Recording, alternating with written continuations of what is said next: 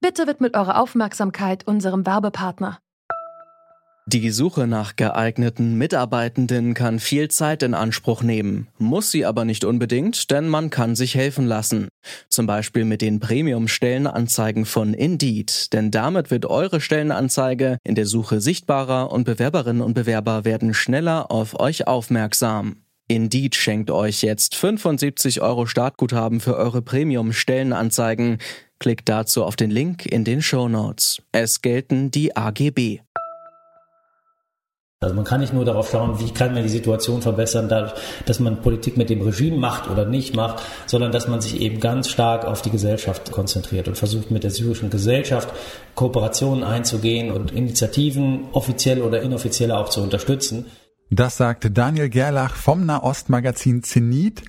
Seit neun Jahren herrscht in Syrien Krieg und die Krise ist zum Dauerzustand geworden. Das Assad-Regime hat sich zwar durchgesetzt, trotzdem gibt es immer wieder Auseinandersetzungen, eine Wirtschaftskrise und natürlich macht auch die globale Pandemie den Bürgerinnen und Bürgern des Landes zu schaffen. Wir fragen heute, wie schafft es Syrien aus der Krise? Es ist Mittwoch, der 22. Juli. Mein Name ist Janik Köhler. Hi.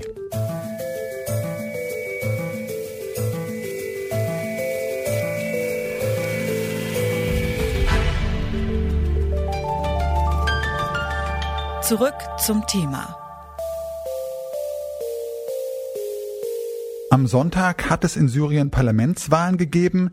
Das Ergebnis war vorhersehbar. Präsident Bashar al-Assads Baath-Partei hat klar gewonnen.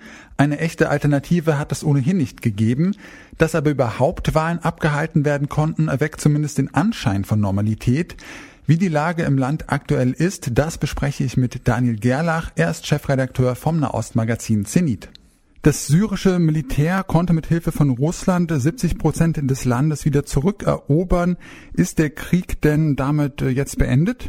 Nein, ich denke nicht, dass der Krieg beendet ist und das sehen wir auch. Ähm, gerade im Nordwesten, in der Provinz Idlib, äh, ist nach wie vor Krieg, nach wie vor eine militärische Konfrontation, auch wenn die unterschiedlich intensiv ist.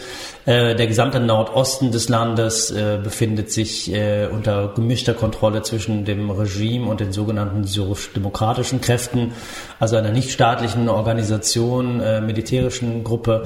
Äh, wir haben in anderen Teilen des Landes quasi kaum staatliche Kontrolle und es scheint auch so zu sein, dass im Süden gerade wieder, wo eigentlich das Assad-Regime äh, siegreich gewesen ist in den letzten Monaten, wieder äh, Aufstände aufflammen.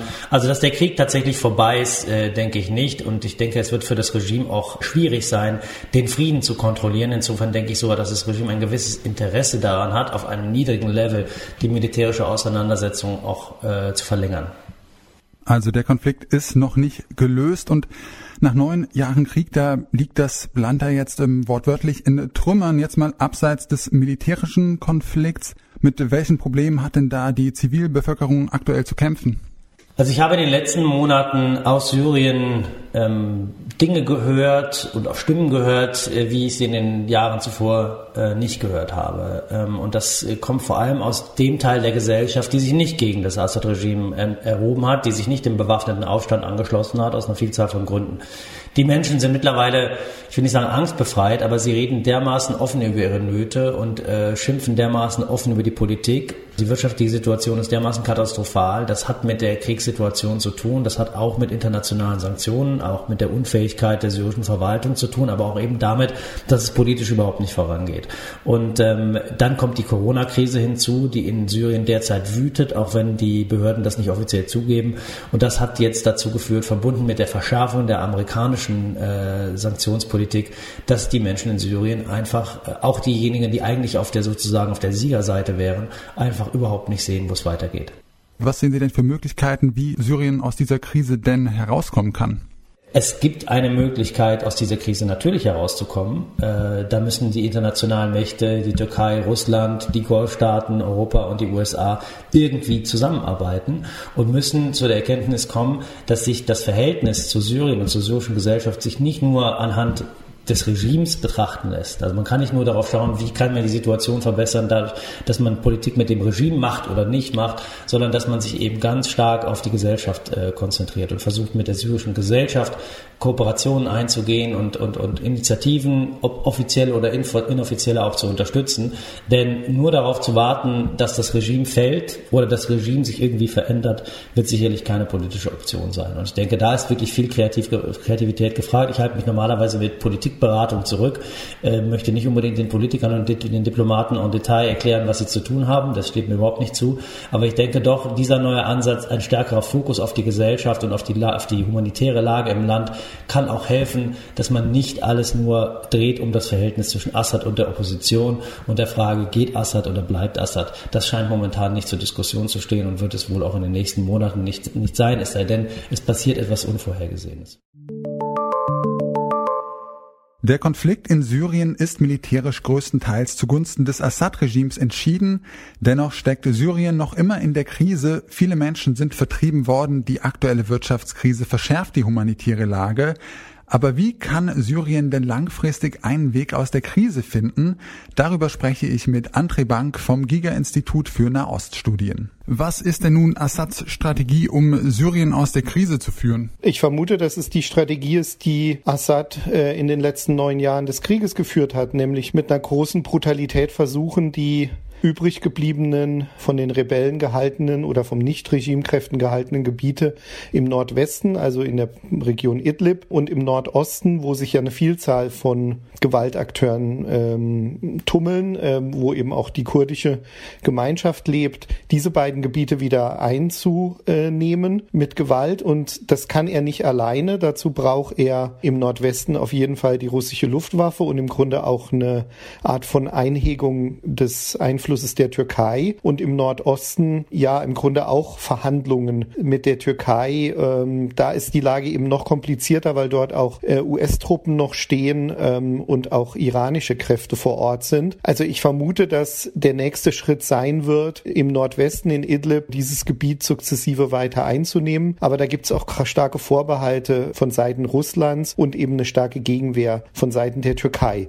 Aber lange Rede, kurzer Sinn. Assad hat nur eine Lösung im Sinn und das ist weiterhin eine brutale Kriegsstrategie und keine friedliche Aussöhnungsstrategie und schon gar keine Reformstrategie. Ja, das klingt jetzt nicht so, als würde es ähm, sehr zur zur Lösung der Krise beitragen. Kann es denn dann mit Assad, gegen den jetzt auch ein großer Teil der Bevölkerung da so lange gekämpft hat, überhaupt eine langfristige Stabilität in Syrien geben? Nein. Also er ist und äh, er und sein sein Regime und auch seine Unterstützer, das sind ja ähm, eben ähm, Milizkräfte, sehr gewalttätige Sicherheitsapparat, aber auch eben Russland und Iran als die wichtigsten externen Unterstützer, die die nehmen eben sozusagen diese gewaltsame Wiedereinnahme des Landes in den Blick und das ist natürlich keine langfristige Strategie. Das führt zu einer Art von Friedhofsruhe, von einer Art von Grabesstimmung in manchen Landesteilen ähm, führt es eben dazu, dass die Leute im Grunde ja sich nicht mehr weiter äußern. Also das ist eine sehr kurzfristige Stabilität. Das ist eine, die auf immense Brutalität äh, und Gewalt äh, basiert, aber das ist natürlich keine ähm, Lösung und das wird nicht bedeuten, dass sich das Land irgendwie auf absehbare Zeit stabilisiert. Da muss sich wirklich grundlegend sonst was ändern. Ja, da wäre natürlich dann die Frage, was sich ändern muss. Sie sagen, äh, mit Assad kann es keine Stabilität geben. Assad hat seine Macht jetzt aber erstmal gesichert. Welche Wege oder Chancen sehen Sie denn überhaupt, dass Syrien da aus der Krise kommt langfristig?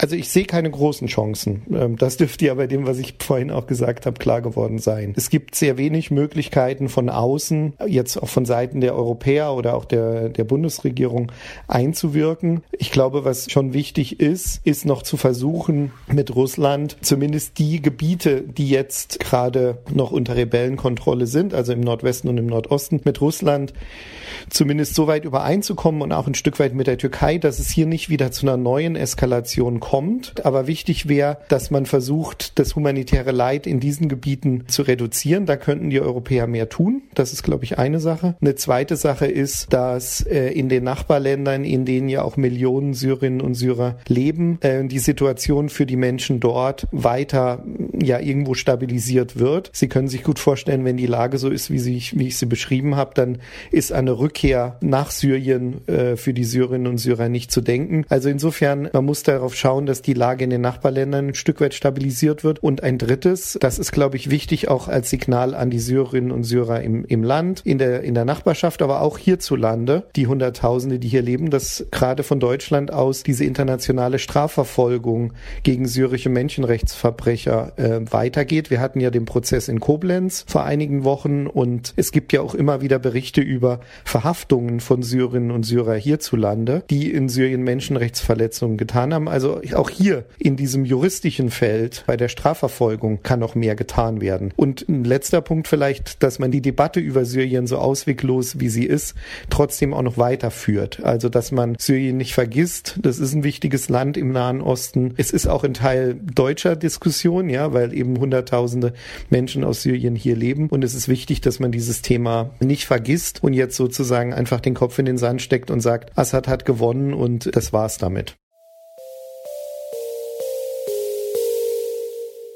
Die Aussichten in Syrien sind also leider ziemlich düster und ein schnelles Ende der Krise ist momentan nicht in Sicht. Aber so aussichtslos die Lage auch ist, es ist wichtig, dass Syrien nicht vergessen wird. Die internationale Gemeinschaft sollte sich dabei weniger mit politischen Machtfragen aufhalten und vor allem die syrische Gesellschaft unterstützen, damit die Menschen in Syrien trotz aller Schwierigkeiten die Hoffnung nicht verlieren. Das war's für heute von uns. An dieser Folge mitgearbeitet haben Margarita Bulimov, Susanne Zimnoch, Julika Kott und Andreas Propeller. Verantwortlich als Chefin vom Dienst war Esther Stephan. Mein Name ist Janne Köhler. Falls ihr Feedback habt, meldet euch gern unter kontakt.detektor.fm. Ich verabschiede mich für heute. Ciao und bis zum nächsten Mal. Zurück zum Thema vom Podcast Radio Detektor FM.